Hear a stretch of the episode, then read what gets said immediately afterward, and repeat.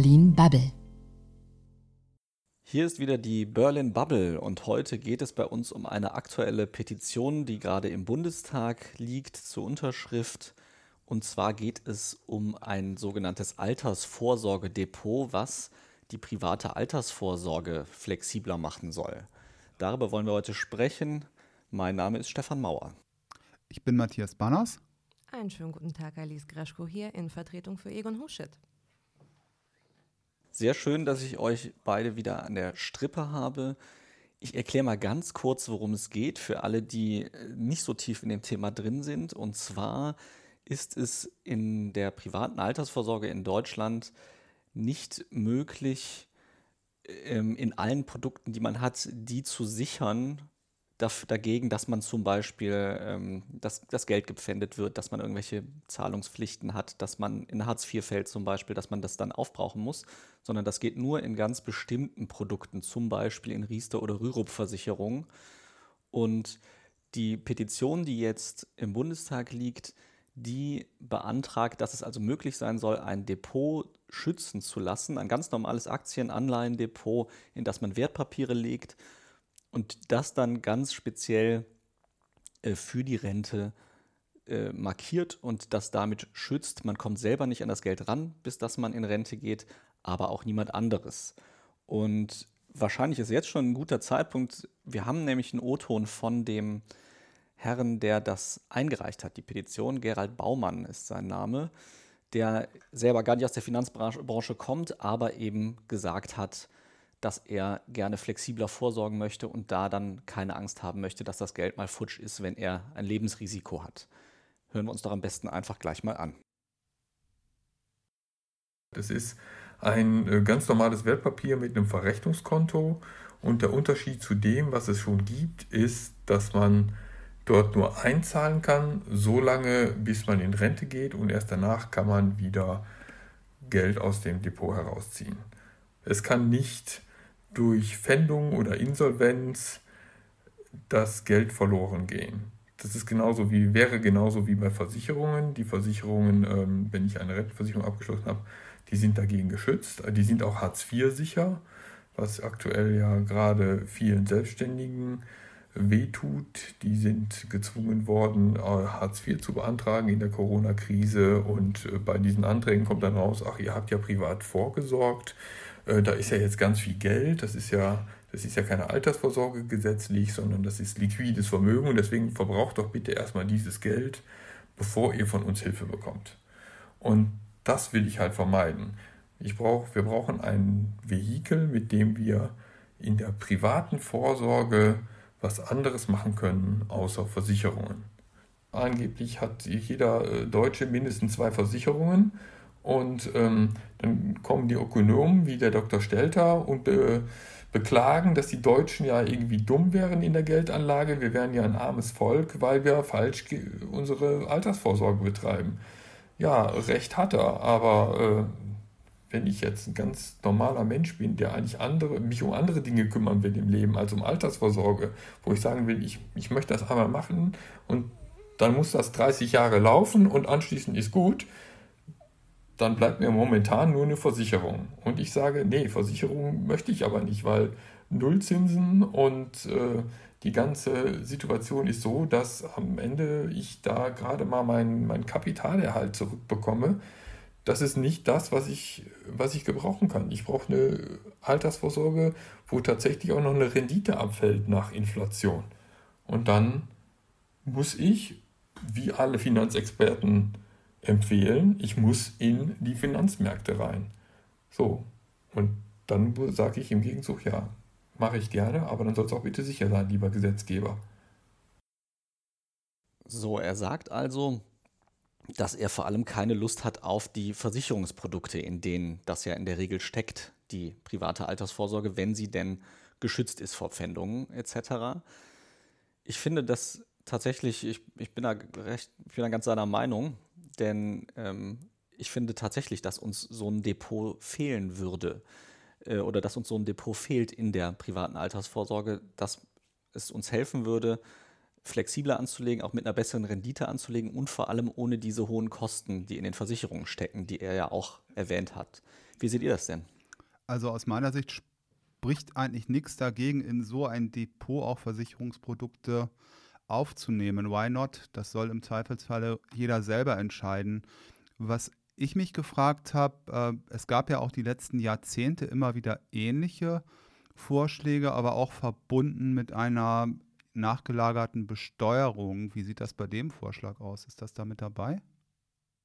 Er schreibt in die Petition, dass er sich nicht um die Steuer kümmern, also dass er da keine Sonderbehandlung haben möchte und dass das eigentlich nicht sein Hauptproblem wäre. Also ich, ich habe auch mit ihm gesprochen, da hat er gesagt, das ist ihm eigentlich egal, wann das jetzt besteuert wird, das Geld. Wichtig wäre ihm nur, dass er eben selber aussuchen kann, welche Produkte. Und genau, also das wäre ja keine, es würde ja nicht dadurch die Versicherung abgeschafft, die wir bisher haben, sondern das würde ergänzt das, was wir halt bisher machen können für die Altersvorsorge um dieses Depot. Na gut, mein Punkt wäre, dass ich mir wünschen würde, dass es dann bei einem, einem solchen Depot keine Einschränkung für die Produkte gibt, so wie er es vorschreibt, ähm, weil ich glaube, er schreibt mir für zwei und damit, wie gesagt, sind dann zum Beispiel Versicherungsprodukte raus.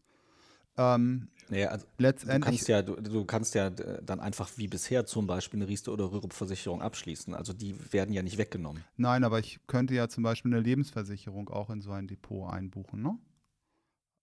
Das ist meines Wissens ja einfach nur ein Wertpapierdepot. Also ich brauche ja kein Depot, um eine Versicherung abzuschließen. Das ist ja nur, wenn ich Aktien, Fonds, Anleihen etc. kaufe. Ja, gut, aber wenn ich eine Versicherung einbuchen könnte, dann wäre auch diese Versicherung pfändungsgeschützt. Darum geht es mir. Weil viele Selbstständige haben natürlich auch Versicherungsprodukte zur Vorsorge und das könnte dann auch durchaus eine interessante Maßnahme sein. Also ich finde den Vorschlag an sich auch interessant, bloß eben, es ist für mich äh, wieder so ein Kleckschen. Ähm, ich finde die Rentenproblematik insbesondere gegenüber Selbstständigen ist ein sehr großes Fass und der Vorschlag in der Petition wäre wieder ein Klecks, ein Baustein, der für eine bestimmte Gruppe von Selbstständigen passen könnte. Es sind Leute, die äh, dann ein Depot mit Aktien sich leisten können und die halt diesen Weg gehen. Aber ich glaube, es wird halt langfristig nicht unbedingt die, die großen Fragen, ähm, die hinter der Rentenpolitik stecken, klären.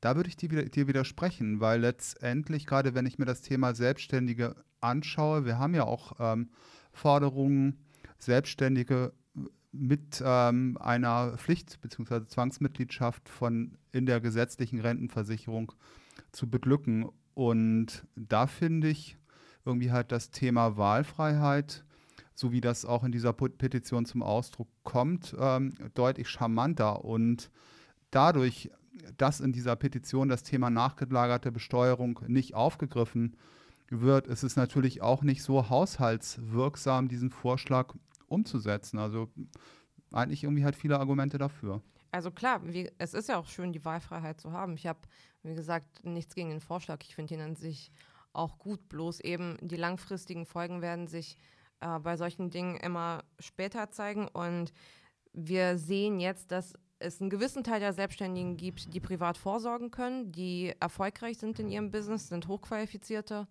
ähm, Selbstständige häufig. Allerdings deckt das mitnichten das ganze Spektrum innerhalb der Selbst Selbstständigen ab. Ja, also natürlich, das, da habt ihr recht, das hilft nicht allen Selbstständigen.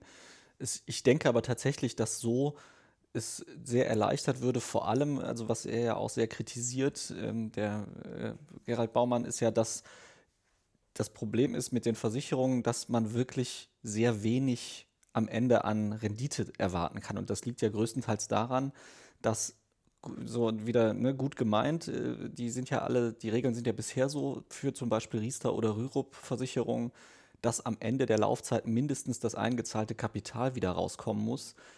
Und das kostet aber, gerade wenn man langfristig anlegt, also mit 20, 30, vielleicht sogar 40 Jahren Horizont, kostet das wahnsinnig viel Rendite, weil das sehr, sehr teuer ist, gerade in der aktuellen Niedrigzinsphase, solche Garantien zu kaufen für die Versicherung. Und das heißt, am Ende legen wir, und das hat er ja eben auch selber gesagt, wir legen unser Geld falsch an, wenn wir es vermehren wollen, die Leute, die es haben zumindest, Und wenn wir wollen, dass es sicher ist vor zum Beispiel Pfändung, dann müssten wir es sogar so schlecht anlegen. Also äh, gerade aus, diesem, aus dieser Perspektive finde ich diesen Vorschlag auch sehr sinnvoll und äh, diese Petition.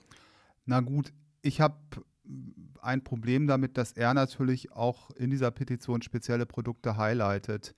ETFs zum Beispiel. Letztendlich, jeder trifft seine eigene Anlageentscheidung. Das können ganz unterschiedliche Vorsorgeprodukte sinnvoll sein. Das kann auch mal eine, eine Immobilie sein zum Beispiel für, für einen Selbstständigen. Und klar, auf der anderen Seite, gerade für Selbstständige, die auch nur sehr unregelmäßig Einnahmen erzielen und sehr geringe Einnahmen erzielen, da sind es dann vielleicht wirklich komplett andere Produkte. Und ich finde, da sollte irgendwie jeder dann wirklich selber gucken, in welche Richtung er am besten marschiert. Und vielleicht ist auch für einige Selbstständige die gesetzliche Rentenversicherung gar nicht äh, von vornherein außen vor, weil insbesondere in einer Niedrigzinsphase kann das natürlich auch eine attraktive Anlagemöglichkeit sein.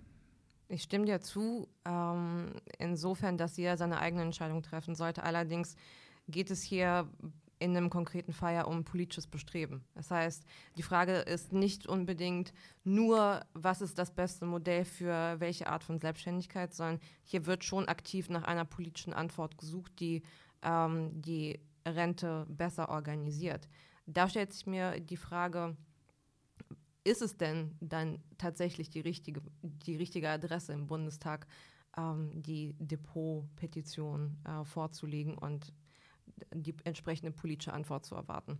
Also ich finde schon, gerade weil es natürlich auch in, in der Form eine Gesetzesinitiative wäre, die nicht so furchtbar hohe Kosten für den, für den Staat und, und den Steuerzahler verursachen würde. Klar, man hat irgendwie halt Aufwand, aber letztendlich all das, was dann irgendwie halt geregelt wird, wird irgendwie halt innerhalb des, des Marktes geregelt. Und ich denke auch, dass das tatsächlich auch finanziell, zumindest gesamtwirtschaftlich, gar nicht so schlecht wäre, sowas zu machen, weil eben, ich meine, wenn wir jetzt Selbstständige zwingen, die zum Beispiel Aktien gekauft haben für die Altersvorsorge, wenn wir die jetzt zwingen, falls sie zum Beispiel in Hartz IV fallen, die aufzubrauchen, verlagern wir das Problem ja nur in deren Rente, dann brauchen sie dann Unterstützung. Und ähm, denen zu erlauben, zumindest einen Teil ihres Geldes so zu schützen, dass sie den eben bis zur Rente behalten dürfen, auch wenn sie irgendwie Unterstützung vorher brauchen.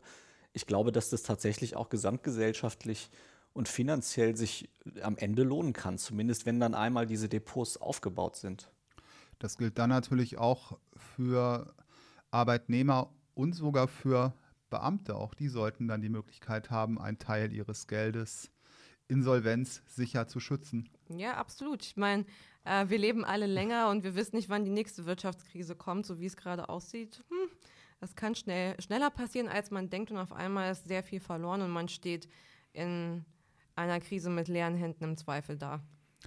Na gut, gut, gut wer dann keine Wirecard-Aktien gekauft hat. Ne? Ja, oder vor, oder vor zehn Jahren Lehman-Zertifikate. Aber das ist genau äh, der Punkt. Also, äh, das kommt, da kommen wir nämlich doch zu der zweiten Seite. Am Ende, was ja auch die aktuell so dominierenden Versicherungen sehr teuer macht, ist, dass man die äh, als Leibrente sich am Ende auszahlen lässt. Und das bedeutet ja, dass der Versicherer garantiert, dass bis ans Lebensende monatliche Zahlungen kommen. Dafür legt er aber sogenannte Sterbetabellen zugrunde, die von wahnsinnig hohen Sterbealtern ausgehen. Also die liegen deutlich über der durchschnittlichen Lebenserwartung und deswegen ist diese monatliche Zahlung auch relativ gering für verglichen mit dem Geld, was man dafür bezahlen muss. Das wäre dann nämlich auch der zweite Teil dieser Petition, dass man sagt, ähm, dass es auch ein privater Auszahlplan, dass das auch erlaubt sein muss, der dann natürlich schon ein gewisses Lebensalter annimmt und sagt, okay, das muss halt reichen, bis ich, keine Ahnung, ich sage jetzt einfach mal 85 bin. Ich meine, das ist ja dann auch Teil eines Gesetzgebungsprozesses, aber eben nicht verpflichtend, dass über so eine Leibrente und über eine Versicherung gemacht werden muss. Das heißt, man könnte also nicht nur bei der Einzahlung Kosten sparen, sondern auch bei der Auszahlung nochmal und man hätte dann vererbbares Vermögen, wenn, es, äh, wenn man doch früher stirbt. Na gut, da würde ich mir auch eine entsprechende Anpassung bei den Riester- und Röhre-Produkten wünschen, weil das wäre auch ähm, günstig, um diese Produkte besser an den Mann bringen zu können. Ja, auf jeden Fall. Ich denke, es ist auf jeden Fall sinnvoll, die Petition jetzt äh, öffentlich zu bewerben.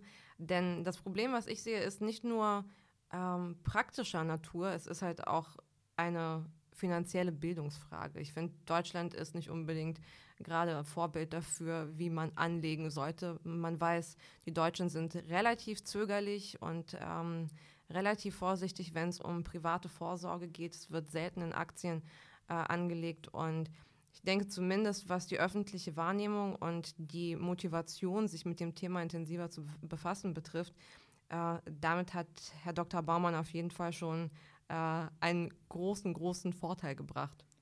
Na gut, und neben den Aktien auch die guten Versicherungsprodukte nicht vergessen. Ne? Ja, natürlich, natürlich. Ja, äh, was ja auch noch dazu kommt, jetzt gerade in, den aktu in der aktuellen Phase, die wir jetzt in der Corona-Krise gesehen haben, da ist es ja noch eine Schwäche, die diese, dieser Kapitalerhalt hat, den diese Versicherungen ja garantieren müssen. Es gibt ja zum Beispiel in Riester-Versicherungen eingepackte Vorsparpläne. Und die müssen aber natürlich auch am Ende das eingesetzte Kapital garantieren. Und wie machen die das? Indem die, wenn der Markt zu weit fällt, aus den Aktien rausgehen und das fest anlegen, das Geld. Und das ist jetzt in relativ vielen Versicherungen passiert.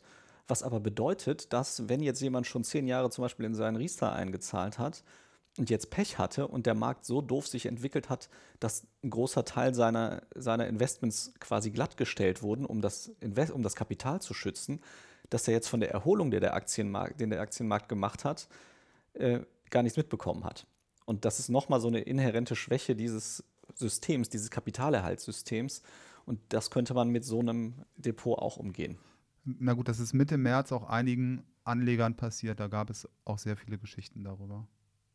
Ja. Genau, und diese, diese Anleger sind aber jetzt zum Beispiel, wenn sie in den Aktien drin geblieben sind, sind die ja schon fast wieder bei den alten Höchstständen. Viele Riester-Versicherungen konnten und durften das aber nicht machen, in den Aktien drin bleiben, weil eben bei fallenden Kursen verkauft werden muss, um das Kapital zu erhalten. Tja, eine gute Idee, oder? Auf jeden Fall. Wir sollten auf jeden Fall, also zumindest, die, zumindest die weiteren Optionen für die private Vorsorge ähm, öffentlicher spielen und ich finde das Bewusstsein stärken, denn die Rentenquoten äh, sind nicht gut, die Perspektive ist nicht gut, äh, vor allem wenn man etwas jünger ist und außerdem ist jetzt schon Altersarmut äh, ein Thema, was offenbar viele Menschen, Millionen von Menschen betrifft. Und wenn man mit äh, gezielten Produkten, mit einem Angebot ähm, da den Menschen einfach die Auswahl geben kann, dann wäre, glaube ich, wirklich sehr viel gewonnen. Tja, da hast du recht, Alice. Dann haben wir ja ein Thema gefunden, zu dem wir dann zumindest am Ende aller einer Meinung sind.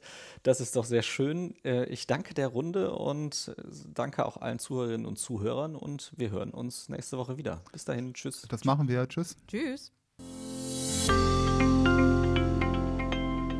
Das war Berlin Bubble.